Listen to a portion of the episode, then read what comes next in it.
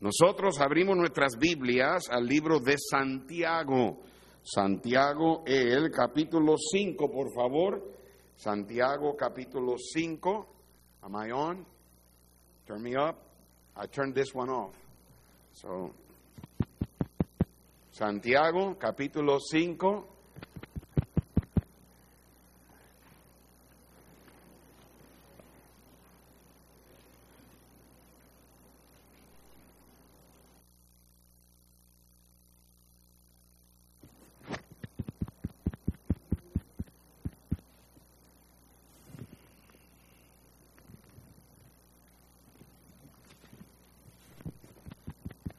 Testing, uno, dos. Ahora sí, Santiago capítulo 5, ¿ya lo tenemos? Versículo 14 en adelante. Espero que los de allá en, en YouTube estén escuchando mejor. Santiago capítulo 5, verso 14 en adelante. ¿Ok? ¿Está alguno enfermo entre vosotros? Llame a los ancianos de la iglesia y oren por él ungiéndole con aceite en el nombre del Señor. Y la oración de fe salvará al enfermo, y el Señor lo levantará, y si hubiere cometido pecados, le serán perdonados. Confesaos vuestras ofensas unos a otros, y orad unos por otros para que seáis sanados. La oración eficaz del justo puede mucho. Elías era hombre sujeto a pasiones semejantes a las nuestras y oró fervientemente para que no lloviese. Y no llovió sobre la tierra por tres años y seis meses. Y otra vez oró y el cielo dio lluvia y la tierra produjo su fruto. Señor, pedimos ahora tu bendición en el estudio de tu palabra. Gracias por estos personajes registrados en tu divina escritura. Y Señor, tanto que podemos aprender de ellos. Pedimos ahora tu bendición en el estudio. Habla, por favor, a nuestros corazones. Espíritu Santo, úngeme con tu poder, lléname de ti, vacíame de mí y Padre, que la atención de tu pueblo esté enfocada en lo que se esté diciendo.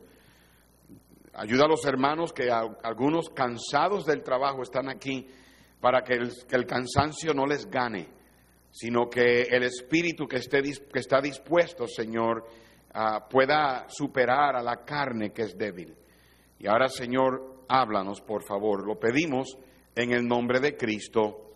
Amén y amén. Bueno, hermanos, hemos estado hablando sobre personajes de la Biblia y hemos hablado ya de varios. Eh, vamos a ver si, yo sé que no todos han estado aquí en todos, pero vamos a tratar de darle retroceso a la mente y vamos a ver si por lo menos recordamos algo de lo que aprendimos de cada personaje hasta ahora. El primer personaje que hablamos fue Abraham. Y varias lecciones de Abraham, pero una de las más ah, importantes que aprendimos de Abraham es esta, que nunca es la voluntad de Dios que un cristiano haga decisiones basadas en qué? Dinero o trabajo, empleo. ¿Ok? Nunca. O sea, el dinero y el trabajo nunca deben ser el factor determinante para usted decidir si es la voluntad de Dios que usted vaya a un lugar o a otro, o deje su lugar. Otra que aprendimos, a ver si lo recuerdan, es que para, porque algo sea lógico, no significa que sea bíblico. Porque algo parezca lógico en la mente no significa que sea la voluntad de Dios. Luego hablamos de Sara. Vamos a ver si, si recuerdan una de, de las tres lecciones, yo creo que la que más tal vez recordamos es que a veces los no de Dios son qué? ¿Ah? No, bueno, sí, porque eh, eh, una de las lecciones es que porque algo luce malo puede que sea una bendición disfrazada. Pero a veces oramos al Señor y el Señor en el momento dice no. Son los no de Dios a veces son qué? La palabra que busco es la palabra temporeros. A veces los no de Dios son temporeros, son por ahora. Ah, no significa que Dios no quiera contestar. Ah, hay veces que Dios quiere que oremos y oremos y oremos. ¿Por cuánto tiempo oramos por este edificio? ¿Mm? ¿Por cuánto tiempo oramos por una propiedad? Los no a veces son temporeros. Hablamos de Pedro, el apóstol Pedro. Un día de esto vamos a hacer una competencia entre los varones y las hermanas. Claro, los hermanos vamos a ganar, ¿verdad, hermanos? Pedro. Una de las cosas que aprendimos del apóstol Pedro es que solamente cuando quitamos nuestra mirada del Señor Jesús es cuando comenzamos a qué en el mar de la vida, a hundirnos. Nuestra mirada siempre debe estar en el Señor. Otra de las cosas que aprendimos de Pedro es que si seguimos a Jesús de lejos, eventualmente le ¿ah? negaremos. Cristianos que empiezan a alejarse del Señor, terminan negando al Señor. Nunca olvide eso. Aprendimos de Josué, fue el cuarto personaje del que enseñé. Una de las cosas que aprendimos de Josué es acerca del liderazgo. José, Josué fue un tremendo líder, pero si hemos de ser usados en el liderazgo espiritual, si vamos a convertirnos en líderes, buenos líderes, primero debemos ser fieles qué? Siervos, ¿cuál es otra palabra? ¿Ah? No oigo. Griten. Seguidor. Seguidor. ¿Ok? No, no hay problema, hermana. Grite como si estuviera hablándole al marido. ¿Ok? Seguidores. Para ser buenos líderes, primero que tenemos que ser seguidores. Otra cosa acerca de líderes es que si hemos, si hemos de ser usados como líderes espirituales, tenemos que hacer un hábito de siempre pedirle a Dios qué. ¿Cómo? Sabiduría. Sabiduría. Hermano, haga un hábito de siempre pedirle al Señor sabiduría. Luego hablamos de Timoteo. Timoteo, aprendimos a varias cosas, ¿verdad? Y una de ellas es que padres deben reconocer lo importante que es la que de la Biblia en la niñez. La, pero es la, o sea, debemos, deben considerar lo importante que, que es la memorización, enseñanza de la Biblia en casa. Pablo le dijo a Timoteo que desde la niñez has que aprendido las escrituras. ¿Ok? So, los niños aprenden cuando los padres les enseñan. Le enseña usted la Biblia a sus hijos. All right. Luego hablamos de Ruth. Y este, de, de, de Ruth aprendimos tres cosas, pero tal vez la más importante es A ver si ustedes pueden tratar de asociar versículos de la Biblia para llegar a, a esta, a esta lección práctica. La gracia de Dios siempre responde a la que del corazón. Sencillez es un sinónimo, hay otra palabra bíblica. ¿Ah? Humildad, a la humildad. Recuerden, Dios resiste a los, pero da gracia a los humildes. Y Ruth fue una moabita humilde.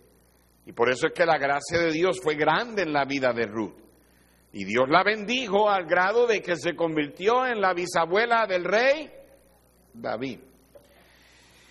Luego hablamos de Gedeón. Y obviamente Gedeón fue un juez que Dios usó en los tiempos difíciles de la nación de Israel. Y este, ah, bueno, yo no, no, estoy seguro si van a recordar, porque hay, ¿verdad? las lecciones son bastante largas, pero la más importante tal vez es que no importa cuán grandes sean las desventajas en nuestra contra, Dios siempre puede darnos la que, la victoria, siempre y cuando somos fieles y obedientes a su mandato. Así que, ah, hermanos, tú dirás, bueno, pastor, yo no tengo las ventajas de otros. ¿Sabes qué? Ah, si tú eres fiel y eres obediente a lo que Dios te dice, Dios, no importa cuáles desventajas tú tengas, Dios siempre da la victoria. Luego hablamos de Amós. Amós era un campesino que cultivaba higos. Ah, era un hombre tal vez de dinero, pero Dios lo llamó, no tenía escuela, no, nunca fue a prepararse a una escuela de, profetas, y él mismo lo dijo, no soy profeta ni hijo de profeta. Pero obviamente Dios lo usó para advertir al pueblo y para, para convertirse en un vallado. Un vallado es, ah, como quien dice, uno que repara eh, eh, la brecha, ah, el agujero en la cerca, que separa y protege para que ah, nada de reptiles, animales entren en el rebaño.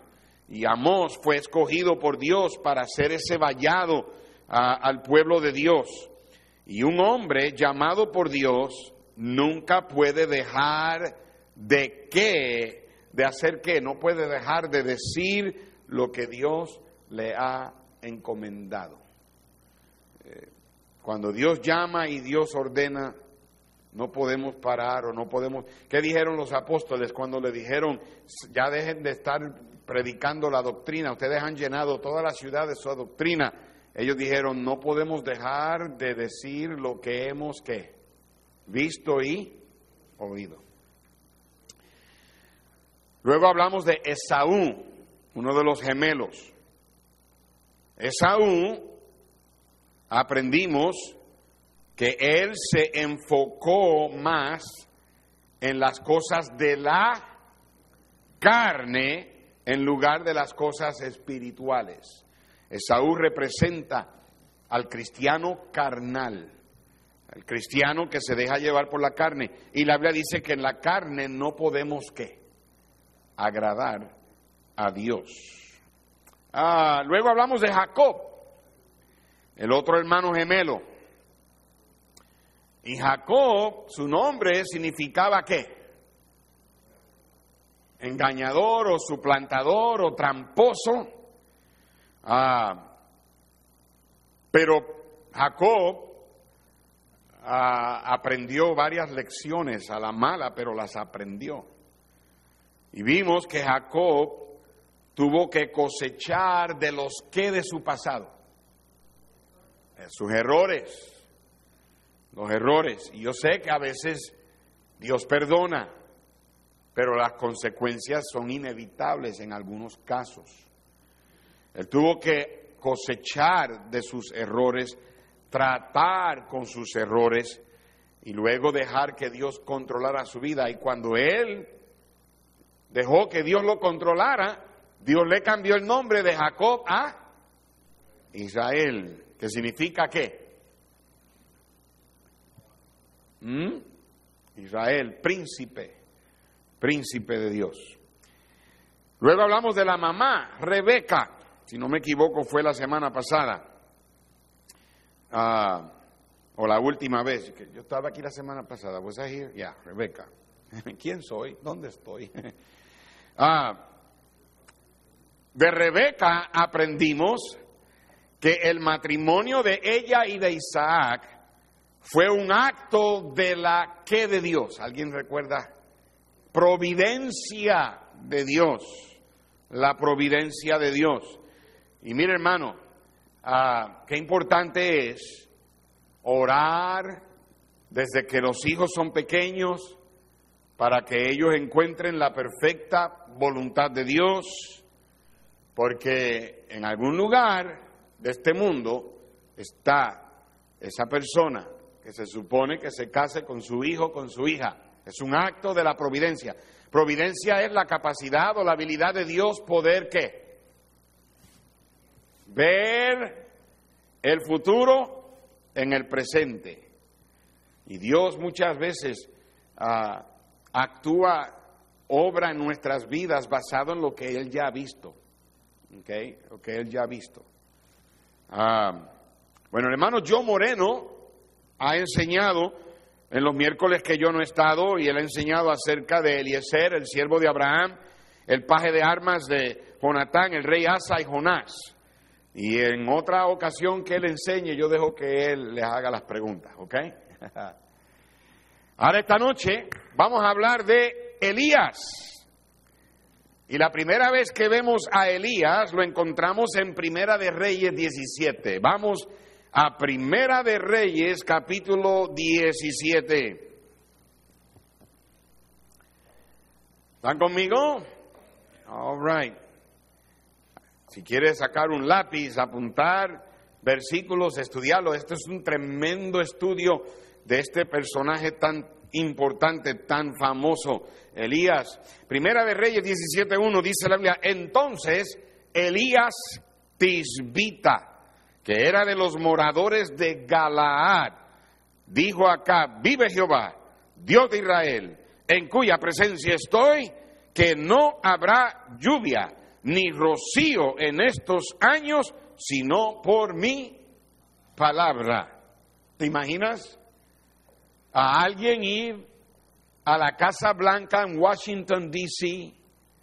y decirle al presidente Biden, quiero que sepas que en Estados Unidos no va a llover hasta que yo diga. ¿Qué crees tú que haría la gente? ¿Qué, qué creen ustedes? ¿Cómo reaccionaría la gente? ¿Ah? ¿Cómo? ¿Burlarían? ¿Lo lincharían? Dice el hermano Ríos. ¿Le dirían que está qué? loco. ¿Quién en este mundo puede controlar la lluvia? ¿Ah? La Biblia lo llama Elías Tisbita. ¿Alguien sabe por qué le llama Elías Tisbita? ¿No? Porque era de Tisbe. Como decir Dani de Puerto Rico. ¿Ok? Ah, o Dani puertorriqueño, porque soy de Puerto Rico, ¿verdad? Ah, fue ahí donde él nació y era una región de Galaad. Y Dios registró eso en la Biblia y yo creo que es digno de un poco de estudio. ¿Por qué Galaad? ¿Por qué Dios lo menciona? Galaad era una región montañosa en el oriente o el este del río Jordán. Al oeste del río Jordán estaba Jericó, la primera ciudad en la tierra prometida, ¿recuerdan? ¿Están conmigo?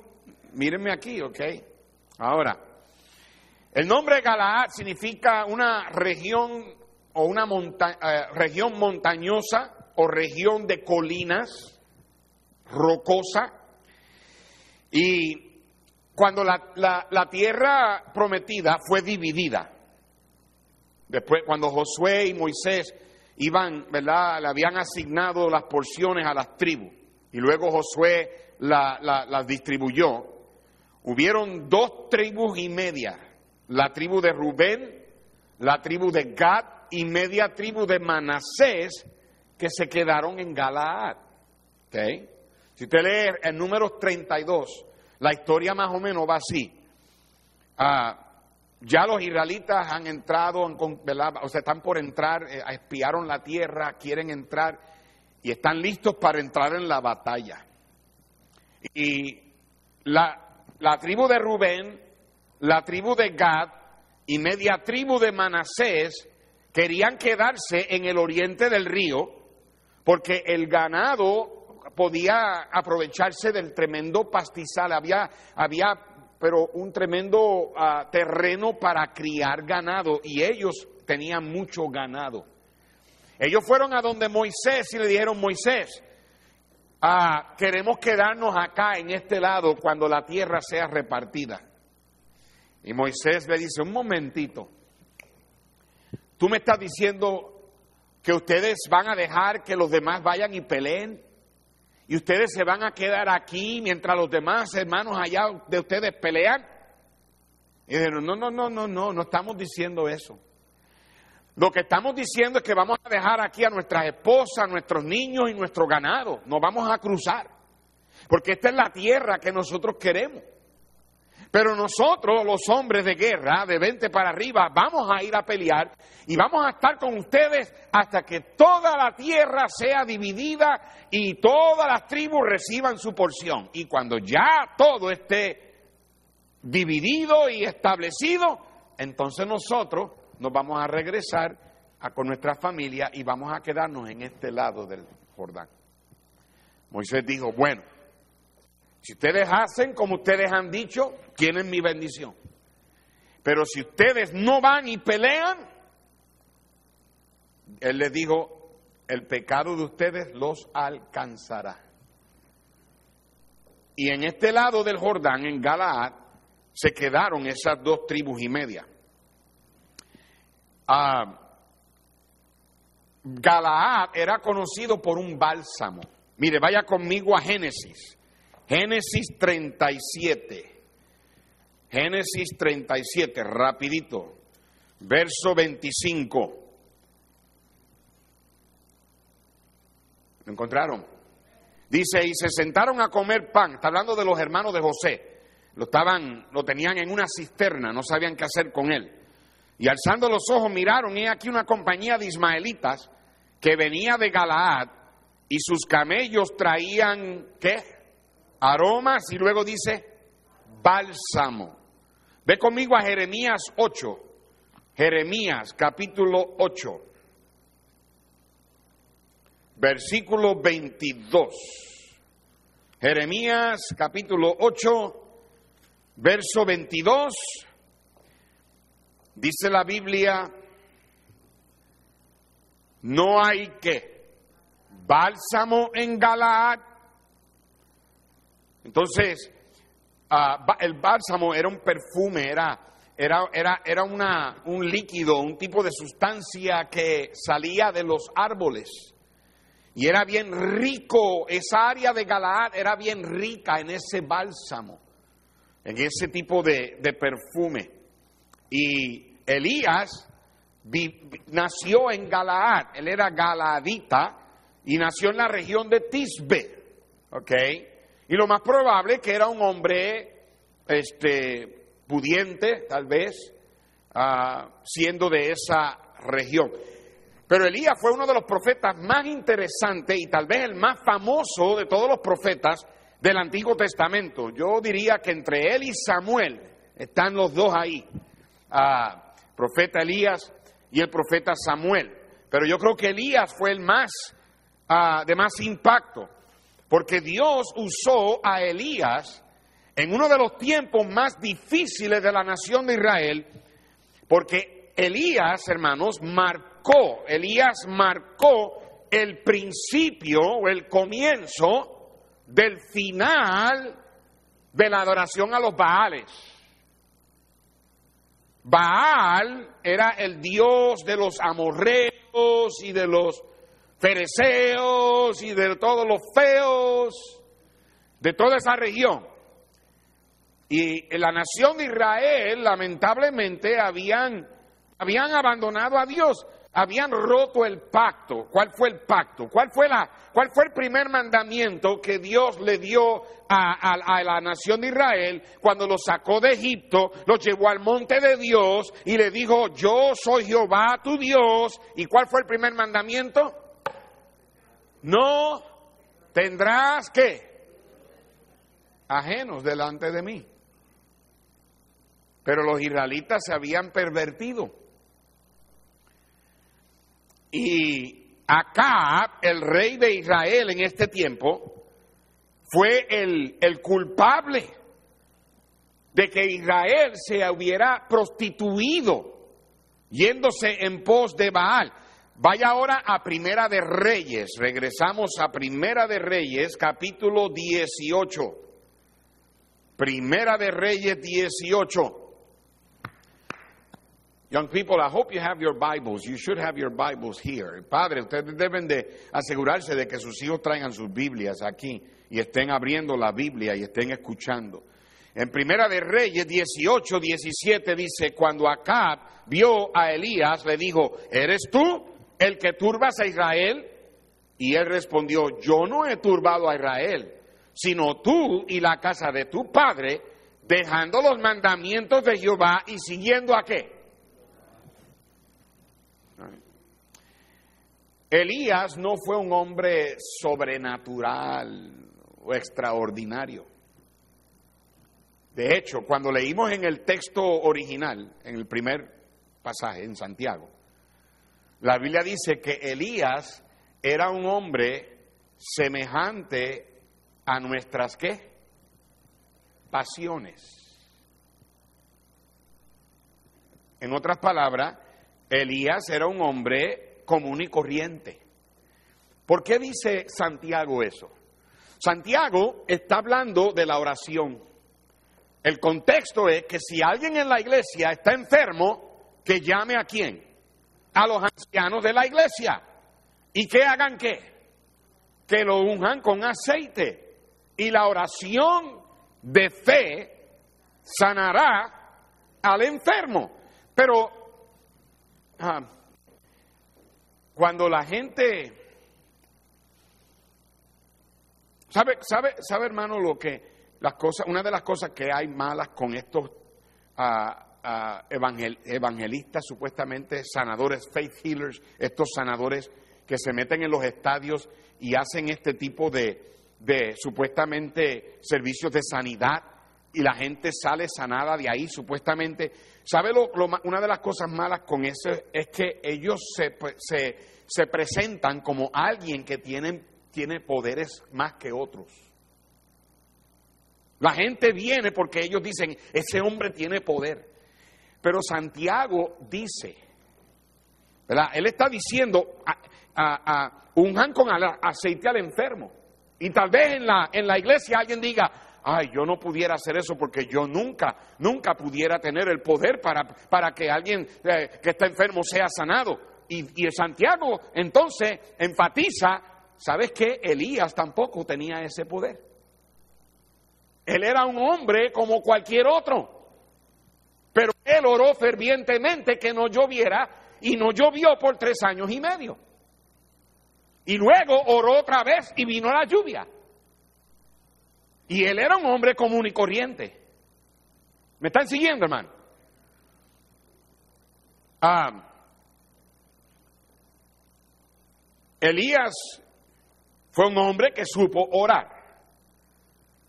Fue un hombre ordinario que hizo cosas extraordinarias para Dios. Por ejemplo, Elías avergonzó al rey Acab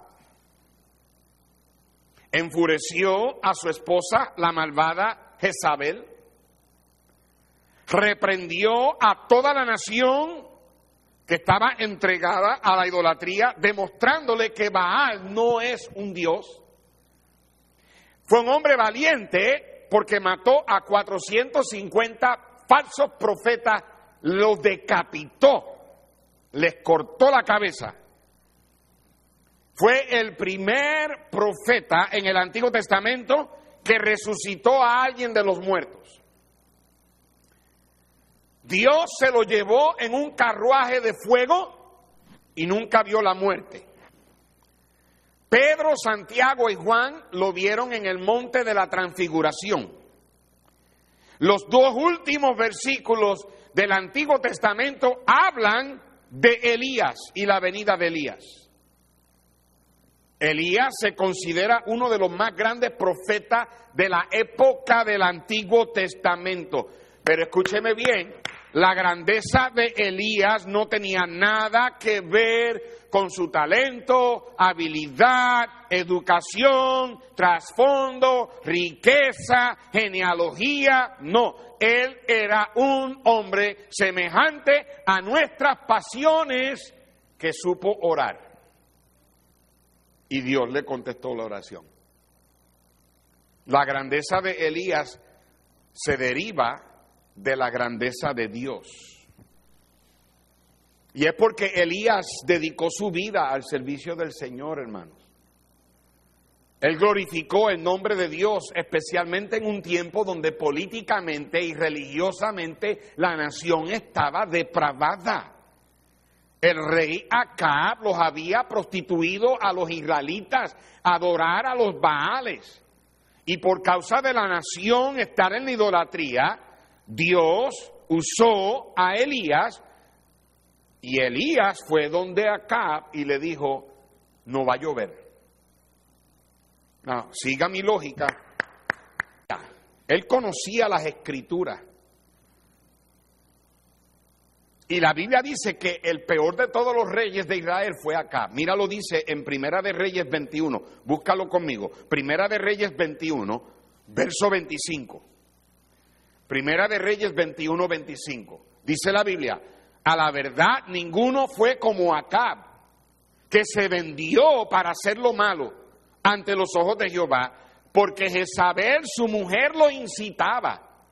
Él fue en gran manera abominable, caminando en pos de ídolos, conforme a todo lo que hicieron los amorreos, a los cuales lanzó Jehová de delante de los hijos de Israel. Acá fue el peor de los reyes y tuvo la peor mujer. Esa mujer era una mujer malvada, ella era una asesina de profetas, ella se había encargado de matar a los profetas de Dios. Óigame.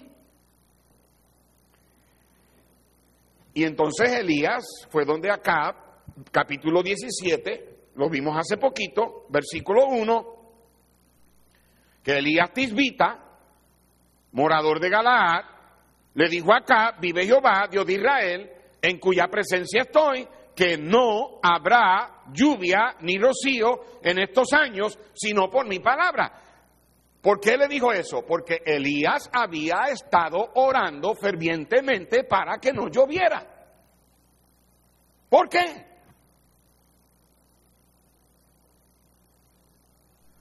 ¿Por qué Elías le pide a Dios, por favor, para la lluvia, para la lluvia, para la lluvia, fervientemente, oh Dios, para la lluvia, fervientemente estaba orando para la lluvia, para la lluvia, para la lluvia. Y entonces cuando Dios le dice, ve a donde acá y dile que no va a llover, fue una contestación a la oración de Elías. ¿Por qué? Yo creo que Elías conocía las escrituras. En Levítico, ve conmigo a Levítico capítulo 26, el tercer libro de la Biblia. Levítico 26, versículo 18. ¿Están conmigo, verdad? El 26 de Levítico, verso 18. Dios está dando de las consecuencias que vienen si tú desobedeces o si el pueblo desobedecía. Verso 18, y si aún con estas cosas no me oyereis, yo volveré a castigarlos siete veces más por vuestros pecados, y quebrantaré la soberbia de vuestro orgullo, y haré vuestro cielo como hierro, y vuestra tierra como bronce, vuestra fuerza se consumirá en vano, porque vuestra tierra no dará su producto, y los árboles de la tierra no darán su fruto. No, dígame usted, ¿qué es lo que causa que la tierra no dé fruto y los árboles no den fruto? ¿Ah? Bueno, ¿qué, es lo que causa que no den? La sequía. La sequía.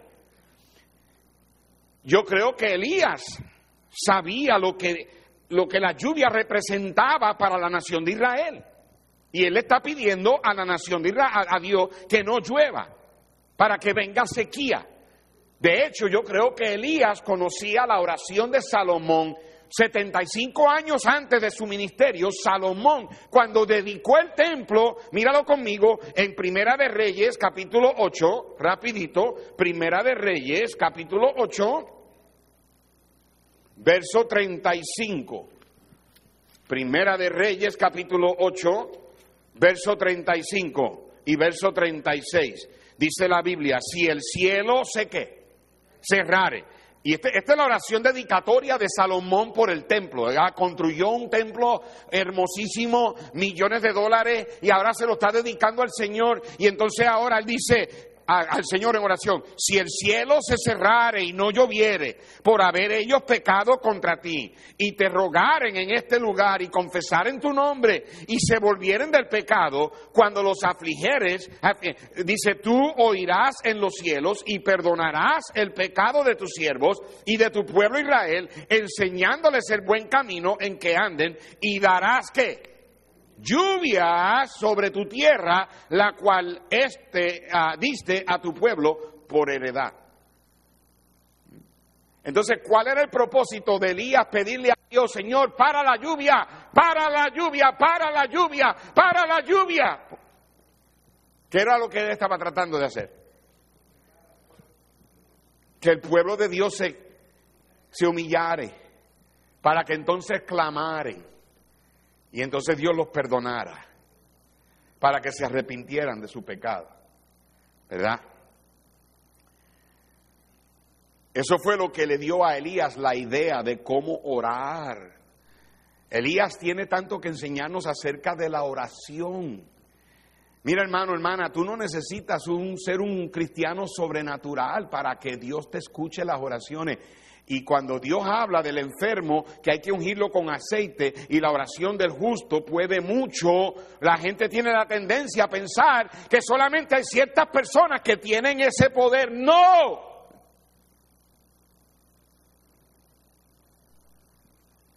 Elías no era un hombre sobrenatural.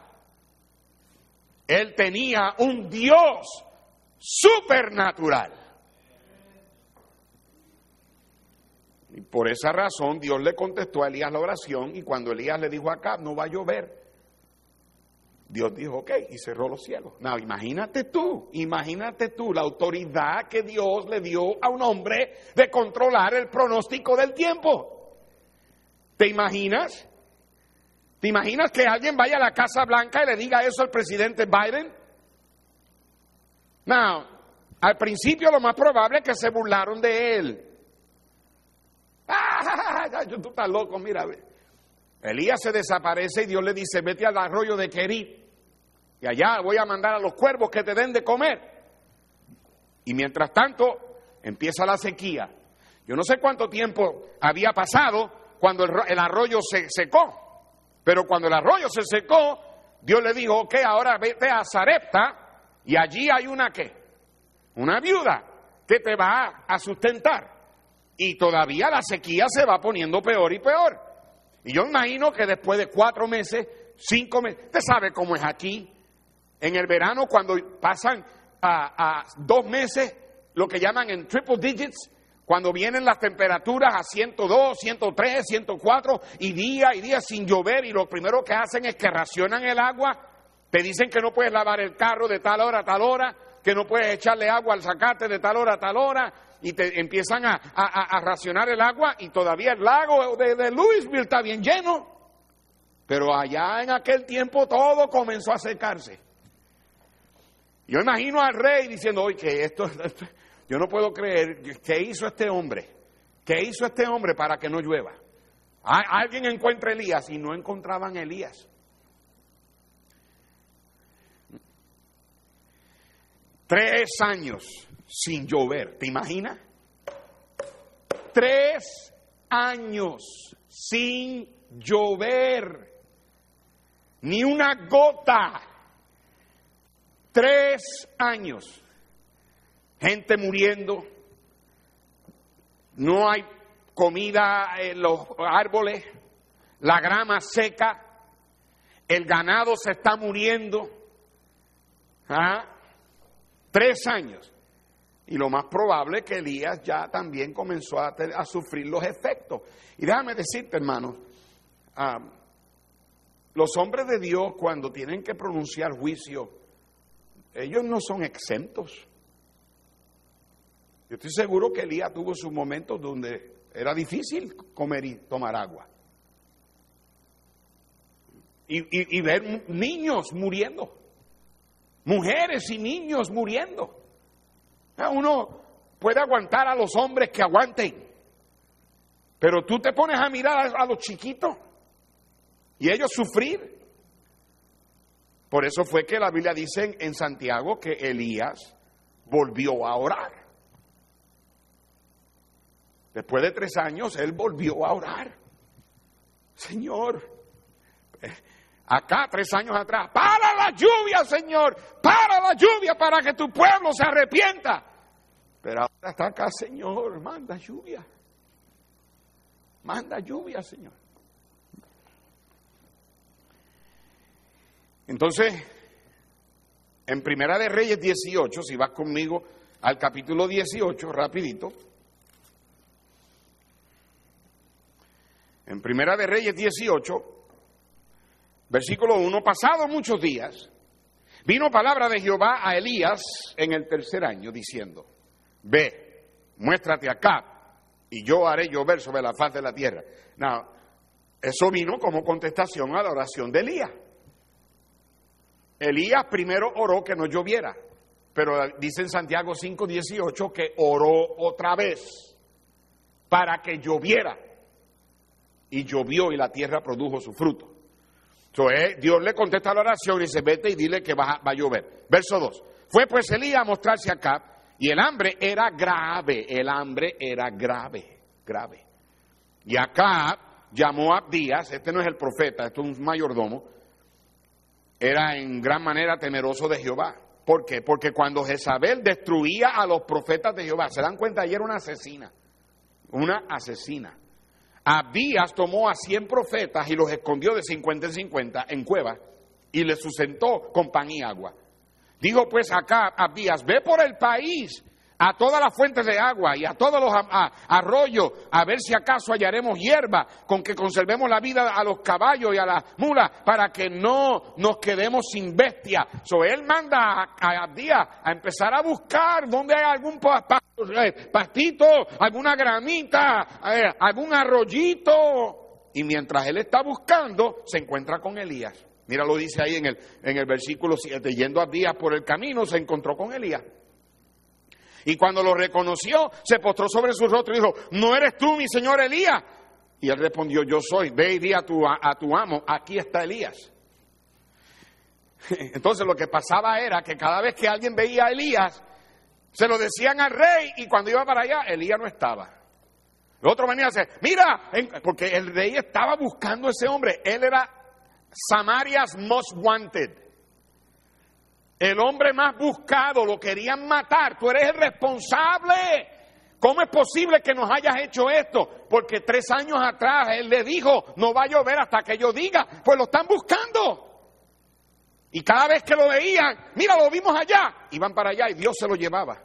Entonces Abdías le dice, óyeme, tú me dices a mí que vaya y le diga a mi amo que, te vi, ¿qué pasa? ¿Que, yo, ¿Que tanto me odias? Dice, en el momento que yo traiga al rey aquí y no te encuentre, me va a matar. ¿No sabes lo que yo hice por profeta? Que yo los escondí para darles de comer y de beber, mientras que Jezabel mataba a los demás. Y Elías le dijo, ¿sabes qué? Ve, aquí voy a estar. Yo acá no le tengo miedo. Y entonces fueron, y acá sale con todo el mundo. Ese hombre quería arrestarlo y quería matarlo. Y cuando lo encuentra, en el verso 17, ahí en el capítulo 18, mira lo que le dice acá. Eres tú el que turbas a Israel, en otras palabras. Tú eres el que has causado esta, esta hambre y esta sequía. Y Elías le dice, no, no, no, no, no, en el verso 18, yo no he turbado a Israel, tú y la casa de tu padre, porque tú dejaste los mandamientos y tú seguiste a los vales. Ahora, ah, están conmigo hasta ahora, ¿verdad? Elías entonces le propone al rey en el verso 19, congrégame al, pueblo en el monte Carmelo y vamos a tener ahí un, un duelo. Vamos a ponerlos en la mesa todo y ahora vamos a decidir quién es Dios. Y la Biblia enseña que el pueblo completo vino y en un lado estaban los profetas de Baal, en el otro lado estaba Elías solito. Acá 450 contra uno. Y él le dice, hagan un altar y yo hago un altar. Ustedes oren y yo voy a orar. Y el Dios que responda con fuego, ese es el Dios. Y todo el mundo dijo, sal y vale. Pegaron los profetas de Baal. ¡Oh, Baal!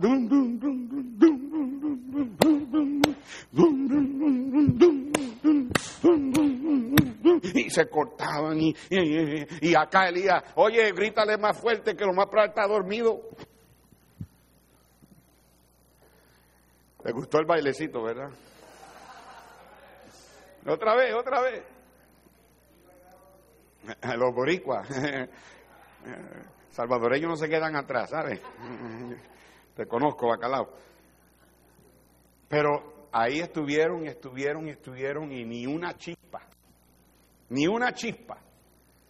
Finalmente Elías dijo, ya se acabó, cállense en la boca, ahora me toca a mí y mandó a que tiraran agua encima del altar, hicieran una zanja, agarraron todo el agua que tenía. La nación está con, con sequía y está pidiendo, tiren el agua. ¿Mm? Y entonces Elías, Señor, enséñale a este pueblo que tú eres Dios, que por mandato tuyo, no había él terminado de orar cuando el fuego vino y quemó el altar, la madera, el holocausto, el agua, y la gente comenzó a gritar, Jehová es Dios, Jehová es Dios. la Biblia enseña que a los falsos profetas hay que matarlos. No, eso no significa que nosotros ahora vayamos a, cuando venga un testigo de Jehová a la casa, que no, por favor hermano, no hagas eso, ¿ok? Pero cuando vino el fuego y la gente dijo, Jehová es Dios, y lo más probable es que acá estaba con el rabo entre las patas, Elías tuvo la autoridad legal y divina de decir, agarren a esos 450 hombres y corten en la cabeza a todos. Y los mató. Los mandó a decapitar. No, Elías tal vez pensó que Acab y Jezabel se iban a convertir. Pero Nacarile del Oriente no. No fue así. Ahora lo interesante. Es interesante esto. Vamos a al capítulo 18, verso 41. 18, 41. Ya todo el pueblo dijo Jehová Dios en el verso 39. Elías mandó a prender a los profetas que no escape ninguno y los degolló en el arroyo de Sison. Verso 41. Entonces Elías dijo acá, sube, come y bebe, porque una lluvia grande se oye. Acab subió a comer y beber, y Elías subió a la cumbre del Carmelo y postrándose en tierra puso su rostro entre sus rodillas. Y dijo a su criado, sube ahora y mira hacia el mar. Y él subió y miró y dijo, no hay nada. Y él le volvió a decir, vuelve siete veces.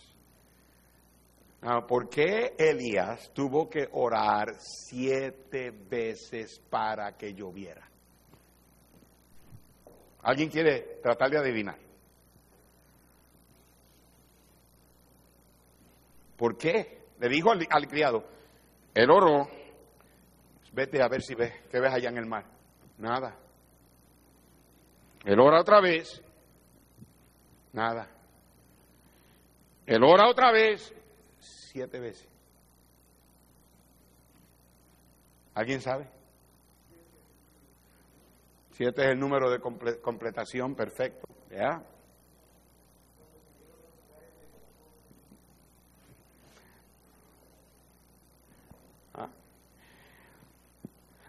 Elías acababa de orar para que bajara fuego del cielo y no había ni terminado la oración cuando ya el fuego bajó. Pero ahora tiene que orar siete veces, porque Dios nos conoce. Se nos va el poder a la cabeza. ¡Wow! Mira, puedo orar y muevo a Dios.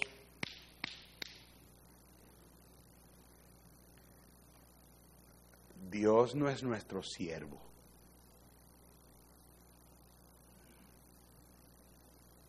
Dios no está obligado a contestarnos. Pero Dios sabe cómo mantenernos humildes.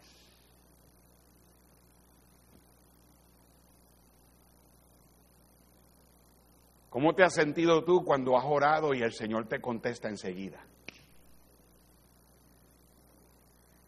Caminas en las nubes. El Señor me contestó. Pero ¿cómo te sientes cuando oras y oras y oras y oras y no ves nada? ¿Alguien me está escuchando? Pero algo bien interesante es que después que él oró, versículo 45, bueno, en el 44 dice, a la séptima vez, dijo, yo veo una pequeña nube con la, como la palma de la mano de un hombre que sube del mar, y él dijo, ve y di acá unce tu carro y desciende para que la lluvia no te ataje, viene un aguacero. ¿Alguna vez usted ha estado en un lugar donde usted empieza a ver que el agua viene en camino y dice, córrele que ahí viene el agua? ¿Ah? Y usted va corriendo y bendito, a mitad de camino, y le cae el chapurrón encima. Y dice la Biblia en el 45, y aconteció estando en esto, que los cielos oscurecieron con nubes y viento, y hubo una gran lluvia, y subiendo acá vino a Israel. Pero le dice, unce tu carro. ¿Qué carro era ese? ¿Un, un, un Corvette? No, ¿qué clase de carro era? Carruaje. No, yo no sé cuánto, pero como cuánto ah, más o menos corre un caballo de velocidad. ¿Ah? How fast can a horse go? Full force. ¿Como cuánto? ¿Ustedes que corren caballo? Mana, Alma, ¿tú no corres caballo con Efren? ¿Cuán rápido corre un caballo? 40, 50 millas. Dos caballos. 75 millas. Cuatro caballos. ¿Ah? Más rápido. Usted sabe que dicen que a horsepower, you know, pues ahí va.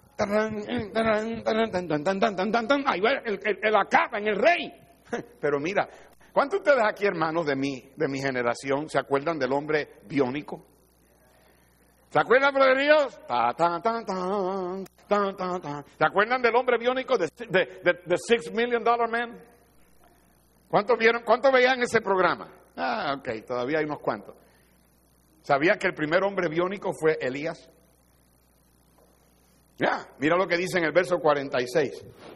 Y la mano de Jehová estuvo sobre Elías, el cual ciñó sus lomos y corrió delante de Acab. Corrió más rápido que los caballos de Acab.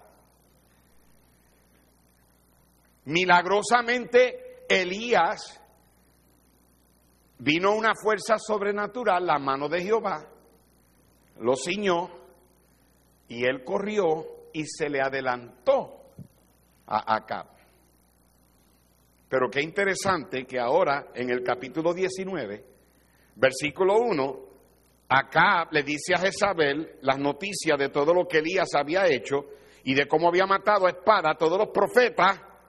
Y entonces envió Jezabel a Elías un WhatsApp diciendo, así me hagan los dioses y aún me añadan, si mañana a estas horas yo no he puesto tu persona como la de uno de ellos y viendo pues el peligro, se levantó y se fue para salvar su vida. Yo creo que cuando él vio cómo Dios le dio esa velocidad y eh, Elías iba corriendo y yo imagino que de momento le dice adiós acá a los soldados, eh, a los caballos y él corriendo bien rápido. Yo creo que Elías pensó, que ahora que lo querían matar, él podía correr tan rápido.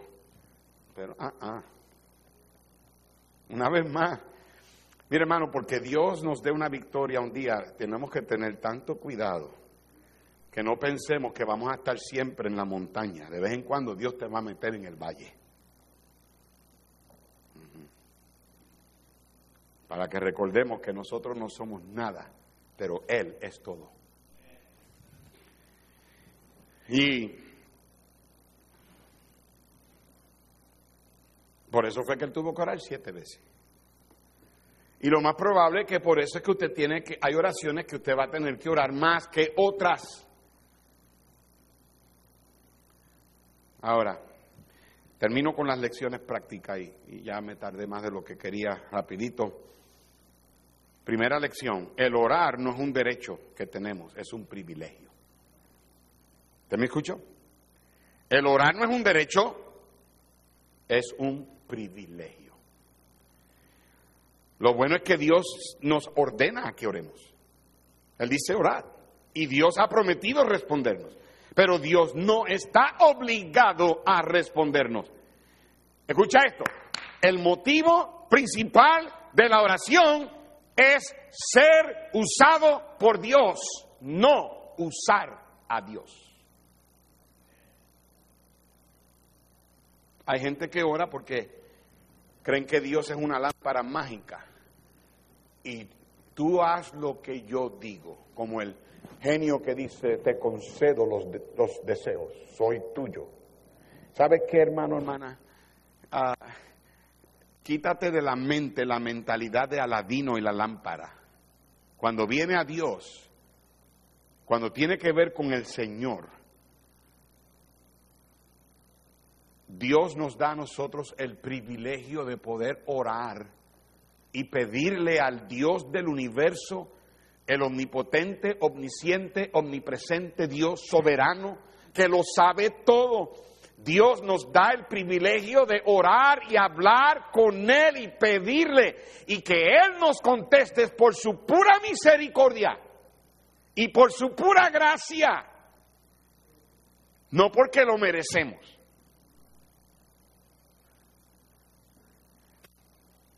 No sea culpable usted de usar a Dios. Vamos a orar para ser usados por Dios.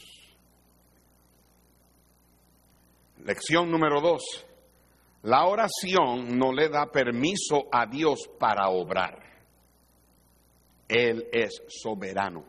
Prayer doesn't give permission to God to work.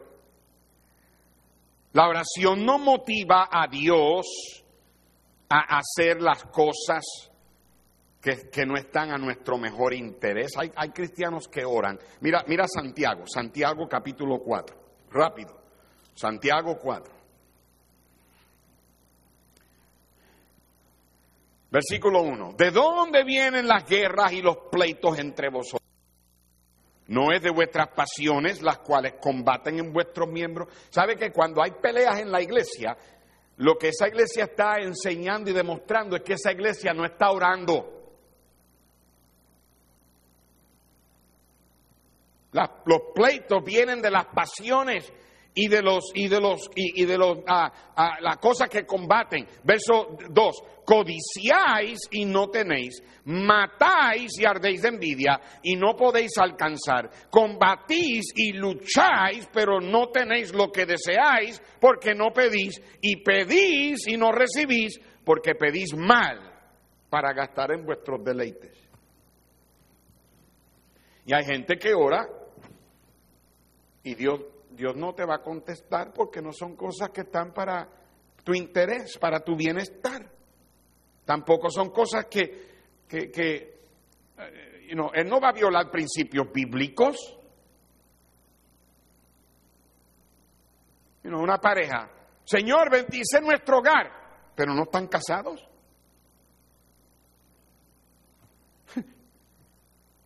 Padre, por favor, provee para la renta, pero le roban el diezmo.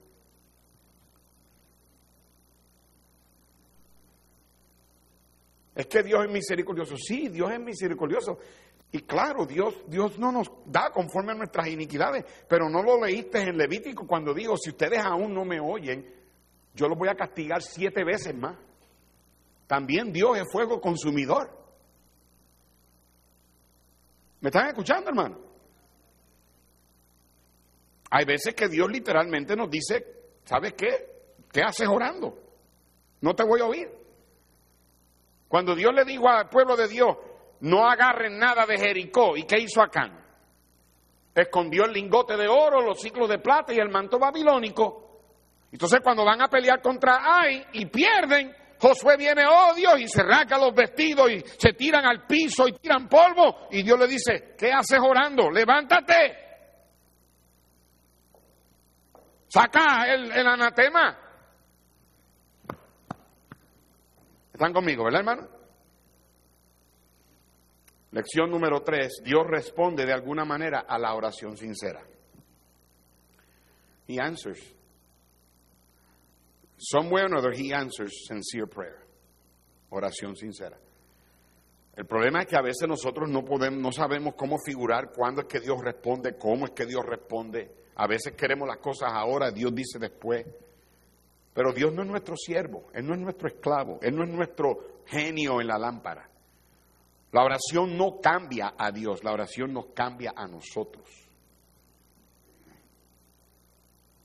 La oración hace que nosotros veamos las cosas desde el punto de vista de Dios. Tú te pones a orar fervientemente, orar fervientemente, orar fervientemente orar fervientemente y te garantizo que Dios en alguna manera u otra te va a empezar a convencer de en tu corazón de cosas que no están bien y Él va a decirte arregla eso, arregla eso, arregla eso. Y Dios quiere contestarnos, pero muchas veces Él nos pone en situaciones donde tenemos que orar fervientemente para que nos examinemos y arreglemos.